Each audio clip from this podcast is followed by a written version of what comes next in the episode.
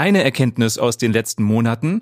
Im Homeoffice arbeiten wir mehr als zu Zeiten, an denen wir noch im Büro unseren Job gemacht haben. Damit du dich nicht durch die Mehrarbeit überforderst und geradewegs in ein Burnout schlitterst, solltest du mehr Pausen machen.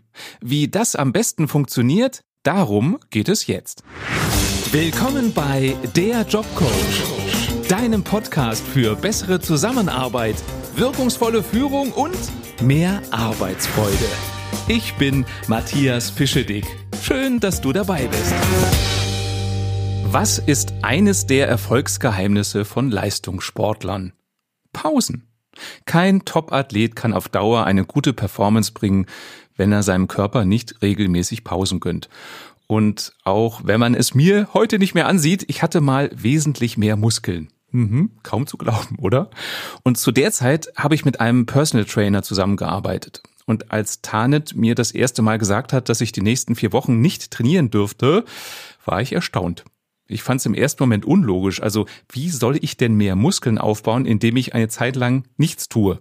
Und nach dieser ersten Zwangspause habe ich verstanden, warum es sinnvoll ist oder war, meinem Körper Zeit zu geben, um sich zu regenerieren.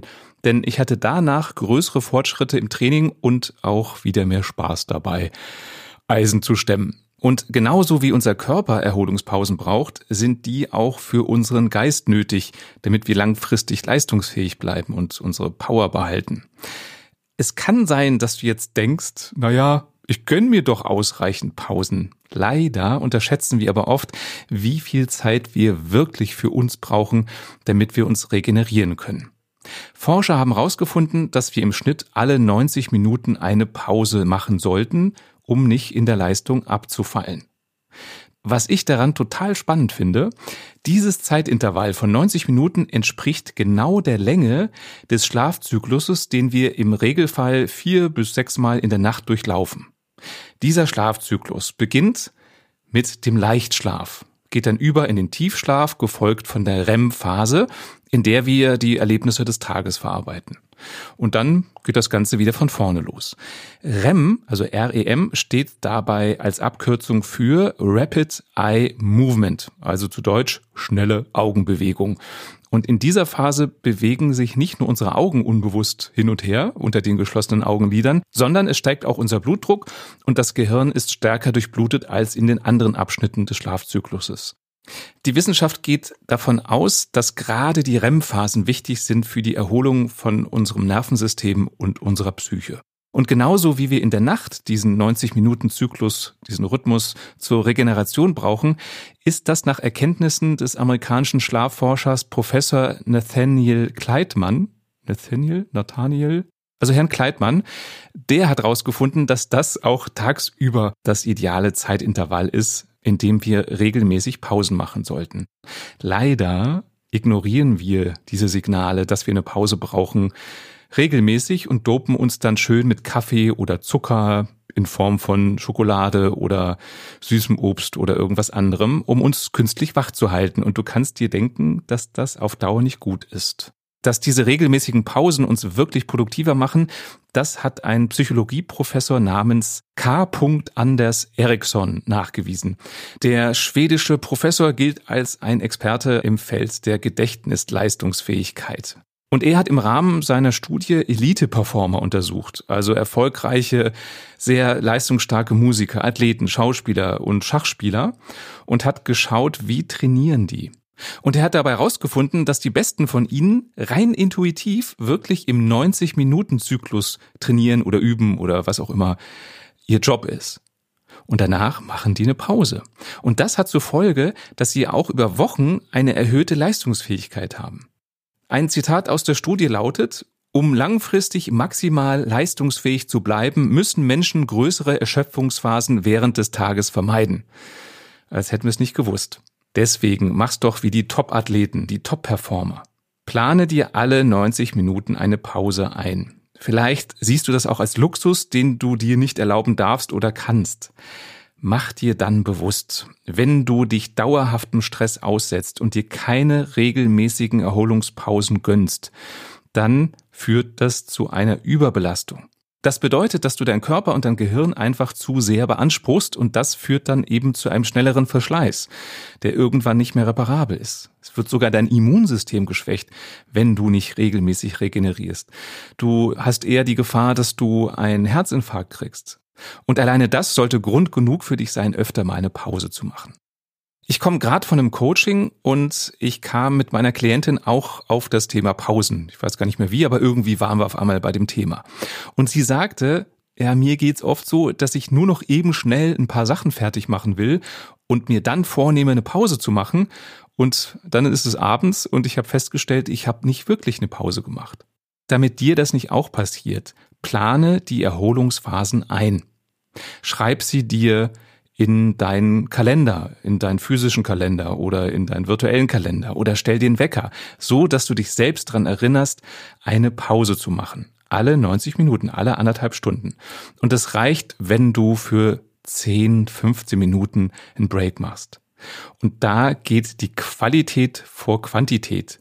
Also eine halbe Stunde Pause machen und währenddessen WhatsApp schreiben und noch daddeln und äh, so halb weiterarbeiten, hat keine hohe Qualität damit deine Pause wirkungsvoll ist, damit sie eine hohe Qualität hat, ist die Essenz. Füttere dein Gehirn nicht mit neuem Input, also indem du fernguckst oder eben WhatsApp schreibst oder nochmal eben was liest und so weiter, sondern die Pause ist dafür da, dass dein Gehirn das, was du in den letzten anderthalb Stunden gemacht hast, verarbeiten kann, ablegen kann. Und vielleicht denkst du jetzt, na toll, Matthias, du sagst, ich soll Pause machen, aber ich darf nichts tun das stresst mich doch der Gedanke, einfach nur darum zu sitzen oder was soll ich in der Zeit machen. Hier ein paar Ideen, wie du die Pausen verbringen kannst, damit sie wirkungsvoll für dich sind. Du könntest spazieren gehen. Oder einfach blöd aus dem Fenster gucken. Oder nicht blöd, kannst auch intelligent aus dem Fenster gucken. Du könntest entspannende Musik hören. Oder ein Powernap machen. Einfach mal für zehn Minuten die Augen zumachen. Du kannst Dehn- oder Yoga-Übungen machen. Gerade im Homeoffice sieht dich ja keiner, kannst du super machen. Oder du isst einen kleinen Snack und während du den isst, konzentrierst du dich nur darauf, wie sich das anfühlt, wie das schmeckt. Also so ein bisschen Achtsamkeitsübung. Du könntest auch meditieren. Und wenn du jetzt denkst, ja, das bringt ja eh nichts, regelmäßig Pause, das stresst mich nur, probier's mal aus. Zieh es mal eine Woche oder zwei Tage Minimum. Einfach mal durch, dass du regelmäßig Pausen machst, in denen du nichts machst, indem du deinem Geist Zeit gibst, sich zu sortieren. Und ich bin gespannt, was du erlebst. Wenn du die gleichen Erfahrungen machst wie ich, wirst du merken, dass du wesentlich fitter bist, wesentlich leistungsfähiger bist und auch bessere Laune hast auf Dauer. Ich hatte eben als Beispiel ja auch gesagt, du könntest in der Pause meditieren. Wenn du das noch nie gemacht hast, habe ich eine Einstiegsmeditation für dich direkt zum Ausprobieren. Grundsätzlich geht es ja bei einer Meditation darum, dass du die Außenwelt ausblendest und nur noch im Moment bist. Also nicht drüber nachdenkst, was war eben, was ist gleich, sondern du bist nur im Jetzt. Und das geht am einfachsten, wenn du etwas hast, auf das du dich fokussieren kannst. Irgendwas Beruhigendes. Und das Einfachste ist, wenn du dazu deinen eigenen Atem nimmst. Der Vorteil ist, den hast du immer dabei, so dass du jederzeit meditieren kannst, wenn du das möchtest. Und diese Form der Atemmeditation stammt übrigens aus dem Zen-Buddhismus. So, und wie geht das jetzt? Such dir zuallererst mal einen ungestörten Ort und machst dir da im Sitzen oder im Liegen bequem. Dann nimm dir einen Moment, um zu gucken, ist das schon die bequemste Position oder geht's noch ein bisschen bequemer, so dass es wirklich gemütlich ist. Jetzt atmest du tief und ruhig ein und aus, so dass sich dein Bauch dabei hebt und senkt. Stell dir dabei vor, dass deine Atemzüge wie Wellen sind, die ganz weich kommen und gehen. Es soll nichts anstrengendes, abgehaktes haben, sondern das Einatmen geht ins Ausatmen über. Atme ganz weich, ganz ohne Kraft. Und dein Körper wird den richtigen Rhythmus von selbst finden. Du kannst dabei die Augen offen lassen oder sie schließen, wie es für dich angenehm ist. Hauptsache, es ist entspannt. Lenke deine Aufmerksamkeit immer mehr auf den Atem. Schau und fühl mal ganz genau hin, wie genau hebt und senkt sich dein Bauch. Wo sonst noch im Körper spürst du diesen Atemfluss? Wo nimmst du das wahr? Und wie fühlt sich die vorbeiströmende Luft an, an deiner Nase oder an deinen Lippen? Bleib einfach dabei beim Beobachten deines Atems. Bewerte die Beobachtung nicht. Nimm einfach deinen Atem ganz bewusst wahr, so wie ein liebevoller Betrachter. Sollten deine Gedanken abschweifen, dann lenkst du deine Aufmerksamkeit einfach wieder zurück auf deine Atmung. Das ist vollkommen normal, dass die immer mal wieder abgleiten, deine Gedanken, vor allem wenn du gerade erst anfängst, dich mit Meditation zu befassen. Und dann führst du einfach den Fokus wieder zurück zu deinem Atem. Und du wirst merken, wenn du das öfter machst, dann wird dir das immer leichter fallen, einfach beim Atem zu bleiben. Manchmal hilft es Einsteigern auch, die Atemzüge zu zählen, um sich noch mehr zu fokussieren. Das machst du so, dass du bei jeder Ausatmung eins weiterzählst, bis du bei zehn angekommen bist. Und dann fängst du wieder bei eins an. Mein Tipp ist, fang am besten mit ganz kurzen Meditationen an, so von drei bis fünf Minuten und dann steigerst du dich immer ein bisschen mehr, bis du bei zehn bis 15 Minuten angekommen bist. Setz dich dabei aber nicht unter Leistungsdruck, denn die Meditation soll dich ja nicht stressen, sondern ganz im Gegenteil, die soll dir neue Energie bringen, die soll dich entspannen. Du wirst merken, je häufiger du meditierst, desto schneller und wirkungsvoller werden dein Geist und dein Körper zur Ruhe kommen als Zeitmesser. Damit du weißt, wann deine Meditationszeit vorbei ist, kannst du entweder eine entspannende Musik hören, die genau die Länge hat, die du meditieren möchtest, oder du stellst dir einen Wecker mit einem möglichst sanftem Alarmton, damit du nicht hochschreckst, sondern angenehm erinnert wirst, dass deine gesetzte Meditationszeit jetzt um ist. Ich bin gespannt, wie deine Erfahrung ist. Schreib mir sehr gerne, was du da so erlebt hast. Das war der Jobcoach. Wenn dir diese Folge gefallen hat, dann empfehle sie gerne an Kollegen weiter, die auch mal eine Pause gebrauchen könnten.